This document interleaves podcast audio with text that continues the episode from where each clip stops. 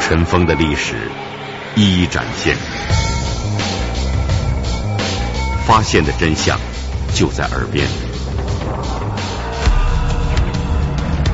尘封档案，现在解开悬疑的谜团。二零零五年的每日零点，尘封档案就要登场。午夜时分，打开尘封档案，我是吴勇。一九八零年四月，河北唐山南铺，河北省第一劳改总队发生越狱潜逃案，劳改人员周长军越狱潜逃，劳改总队随即发出通缉令，抓捕周长军。他借着出工的时候，出工收工。哎，借着这机会，因为他是盐场很大一片，那什么都陆陆续续收。借这机会，他藏起来了。那盐场里边盐堆很多呀，那到处是盐堆晒的那个盐堆呀，闹那什么，那一眼望那边都是茫茫的大海。盐场也是那什么一块一块围起来的，哎，看管人员有限，警戒呢也是重点的警戒，警卫也是重点的警卫。老在那儿劳动，才知道什么地方。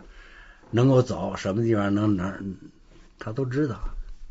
人很多，他等到回监所以后，得到点名的时候才能发现。等你从收工到解散以后，回去再那什么，再吃饭，再再回各各自宿舍，发现人人没了，少人了，这已经很长一段时间了。完了以后，连夜他就连夜就跑了。呃，周长军有个亲戚。在北京，他逃跑来北京，又投靠他亲戚来了，啊，是他个姨，他姨呢是个街道干部，是个治保主任。周长军逃跑以后啊，那个劳改单位啊什么都发了通缉令了啊，咱们北京也知道了，咱们派出所找过他姨，说周长军越狱潜逃了啊，如果他来到你这儿。你要及时跟我们说一声。到他姨家呢，他姨呢，派出所已经跟他姨通过话了，就说这事儿了。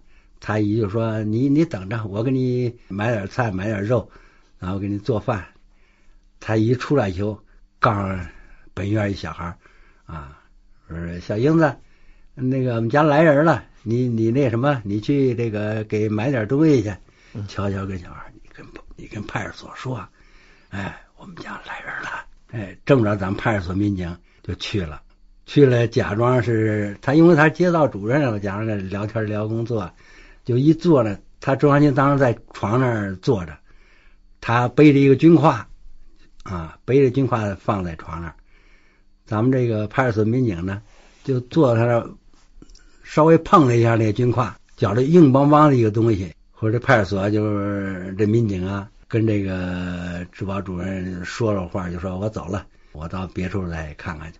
派出所民警出来之后，马上又通知派出所来人增援，这样当场把他抓获了。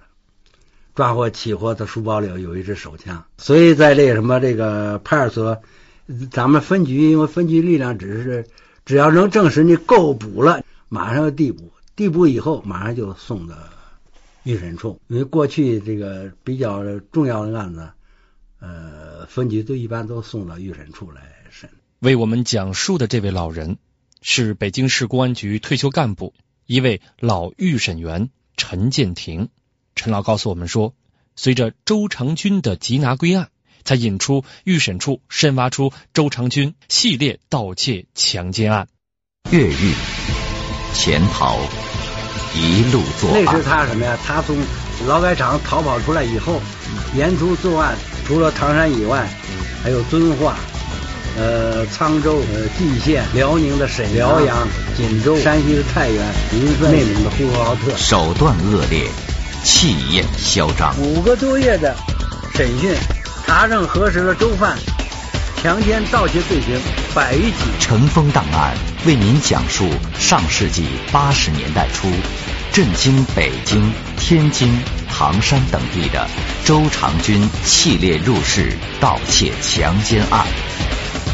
一九八零年九月二十四号，案犯周长军及其同伙刘占飞、胡卫星经西城公安分局逮捕，转送北京市公安局预审处审理。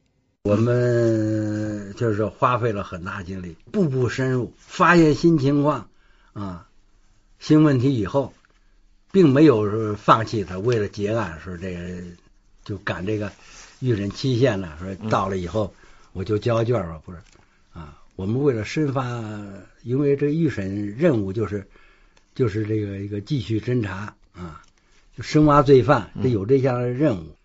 预审处一科抽调三个审讯室人员组成专案组审理此案。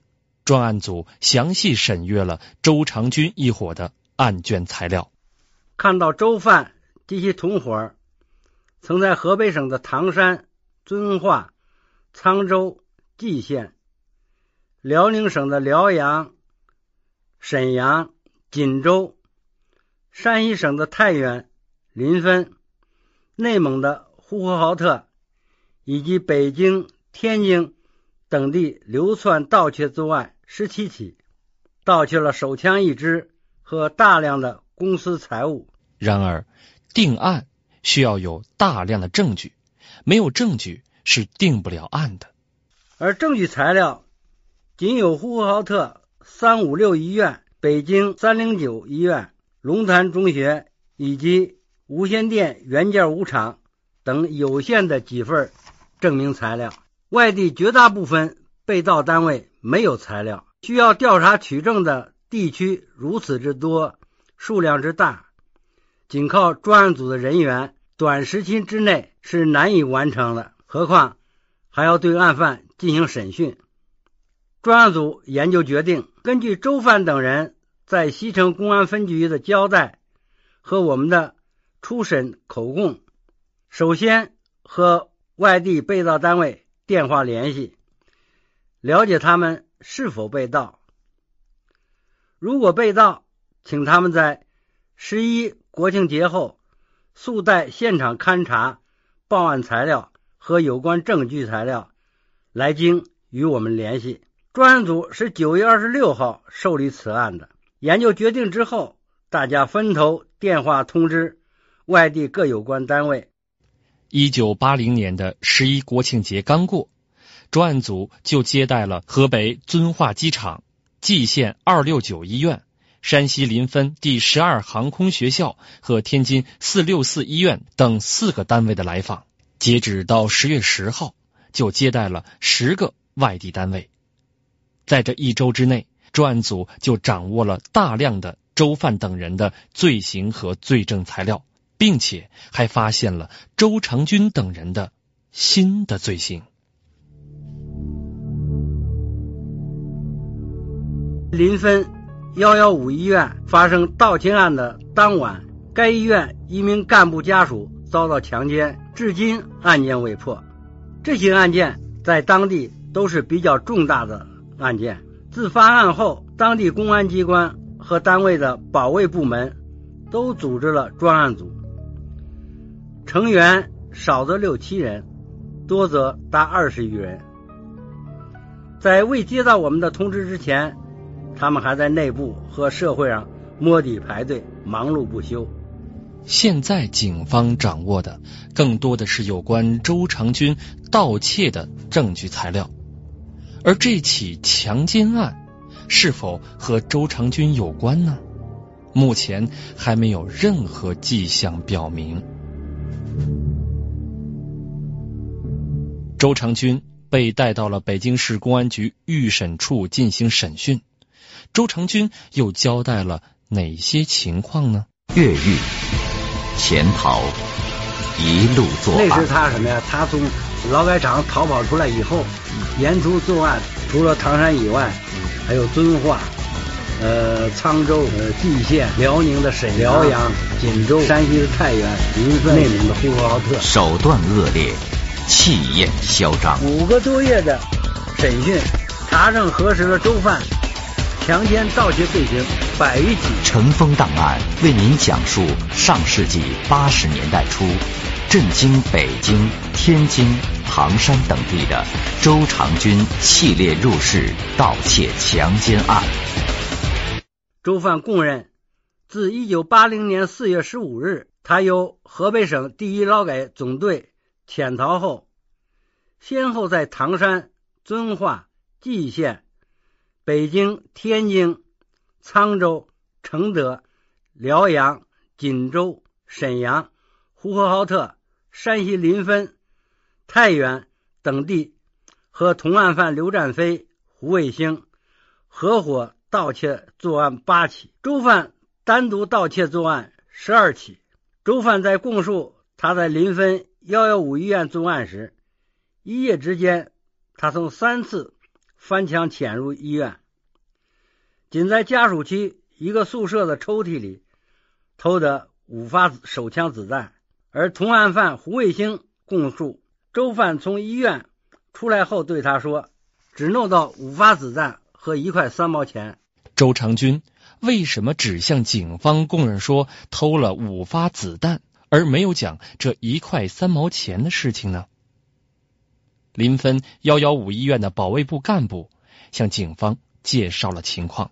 丢失五发子弹的干部说，他抽屉里一分钱也没有，只有五发子弹。然而，被强奸的干部家属是名小学教师。当晚，他阅完学生的作业后。入睡不久，有歹徒闯入他的卧室，对他强奸之后，跟他要钱。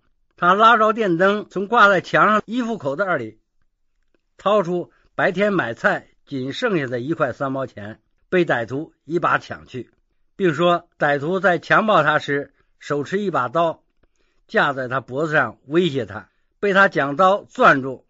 据这位干部说，当时的女事主说。在攥住那把刀的时候，感觉刀很硌手。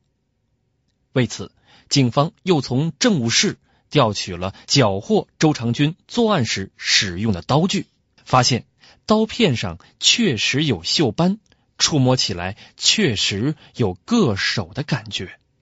根据上述情况，我们再次提审周范，提出他在临汾幺幺五医院作案的供述不老实。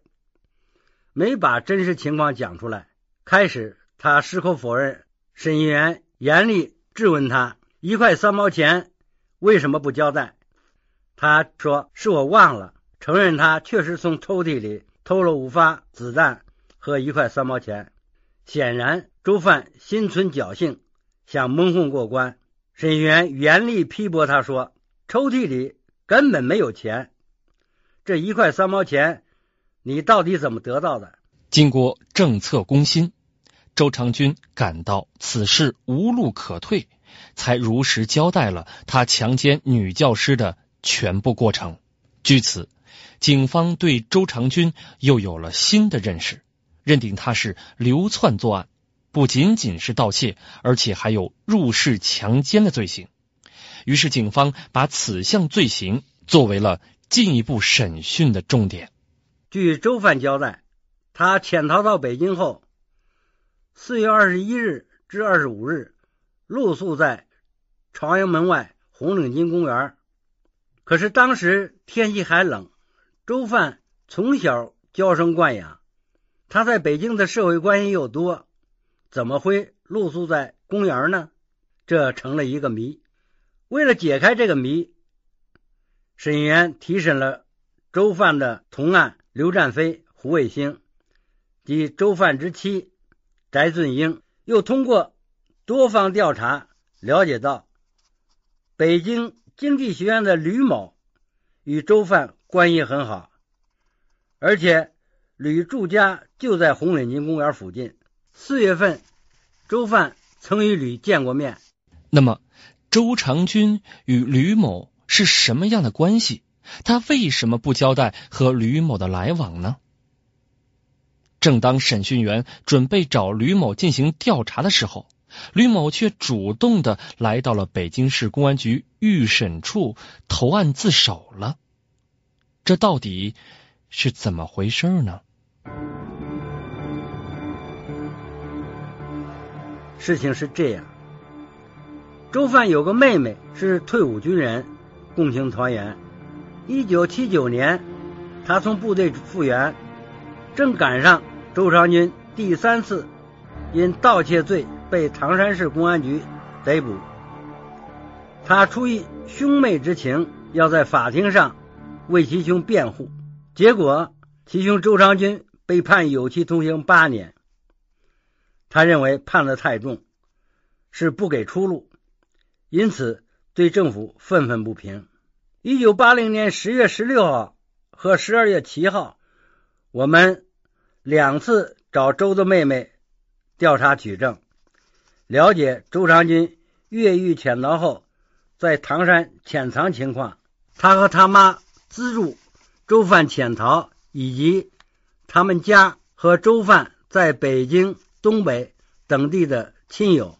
我们专案组人员先到唐山，他妹妹的单位说他来北京学习。我们又返回北京，几经周折，终于在西郊空军大院其姨父家见到了他。开始，他矢口否认和周长军见过面，什么情况也不谈，情绪甚是抵触。我们耐心的向他宣传党和政府的政策，指出其兄犯罪不是偶然的，是个屡教不改的惯犯，尤其是这次越狱潜逃后，又犯下了大量的严重罪行。应当看到其兄的犯罪活动对社会和人民造成的危害，应当正视自己的错误，向政府讲明真相。经过我们两次找他谈话，最后他终于明辨了是非，和其兄周长军划清了界限，讲出了和其兄在唐山相见、资助其兄钱和衣物。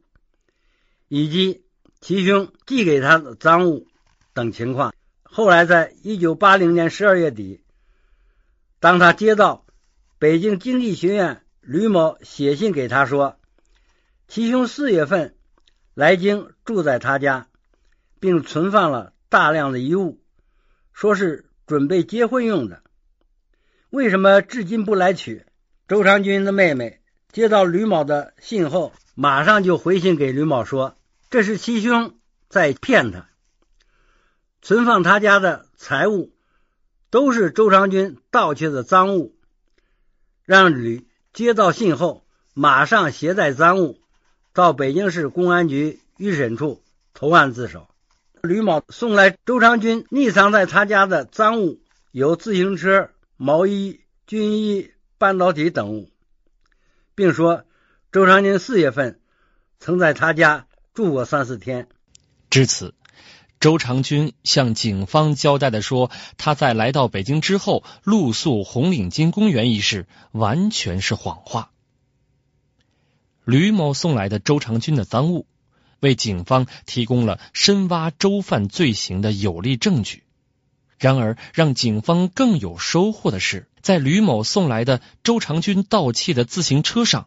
发现了一个新的线索：越狱、潜逃、一路作案。那是他什么呀？他从劳改场逃跑出来以后，沿途作案，除了唐山以外，还有遵化、呃沧州、呃蓟县、辽宁的沈辽阳、锦州、山西的太原、临汾、内蒙的呼和浩特。手段恶劣，气焰嚣张。五个多月的审讯，查证核实了周犯。强奸盗窃罪行百余起。尘封档案，请来老狱警，为您讲述上世纪八十年代初震惊北京、天津、唐山等地的周长军系列入室盗窃强奸案。吕某送来的自行车的车把上有“冀唐幺零五零九七”的钢印号码，马上。和唐山市公安局取得联系，了解到周范所偷自行车是唐山西窑地区第五陶瓷厂王文生于一九八零年四月十九号夜间在工方院里丢失的。唐山市公安局迅即派人来京向我们介绍情况，说在王文生住家附近在开滦煤矿工作的刘大勇家，于四月十七号晚八点左右也丢了一辆白山牌自行车。四月十九号凌晨一点多，姚上庄某工艺厂的一名女工带孩子在屋睡觉时，歹徒溜进屋内，对女工欲行强奸。该女工机敏的照着熟睡的孩子屁股上掐了一把，孩子痛醒了。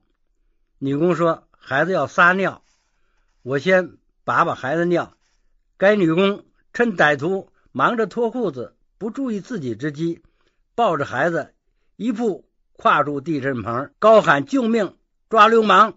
唐山地震刚地震以后，因为地震以后啊，它有个恢复过程，老百姓都是临时搭起那个防震棚，很简陋的一个小塑料棚，窗户也没玻璃，都是拿塑料布糊着。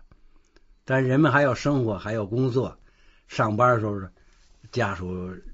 这个这个男人走了，家里留下老婆孩子，开着灯睡觉，他都害怕呀，开着灯睡觉，所以罪犯就借着就看见屋里边这情况了，他又利用这个，在这个阶段疯狂作案。刚脱下一条腿裤子的歹徒见状，惊慌的提起裤子冲出屋外，推着自行车想逃跑，被闻讯出来的一名老工人将自行车吧紧紧抓住。歹徒挣脱不掉，便扔下自行车逃窜了。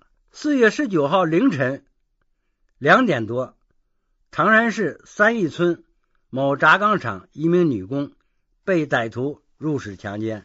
又是几起盗窃案，又是几起入室强奸案。这几起案件当中，是不是都和周长军有关联呢？唐山警方向专案组反映的这些情况。又能够对深挖周长军的罪行起到怎样的作用呢？尘封档案，明天继续为您讲述。越狱、潜逃、一路作案。那是他什么呀？他从劳改场逃跑出来以后，沿途作案，除了唐山以外，还有遵化。呃，沧州、呃蓟县、辽宁的沈辽阳、锦州、山西的太原、临汾、内蒙的呼和浩特，手段恶劣，气焰嚣张。五个多月的审讯，查证核实了周犯强奸盗窃罪行百余起。尘封档案，请来老狱警，为您讲述上世纪八十年代初震惊北京、天津。唐山等地的周长军系列入室盗窃强奸案。本期节目讲述人：北京市公安局退休干部陈建廷。我是吴勇，下次节目再见。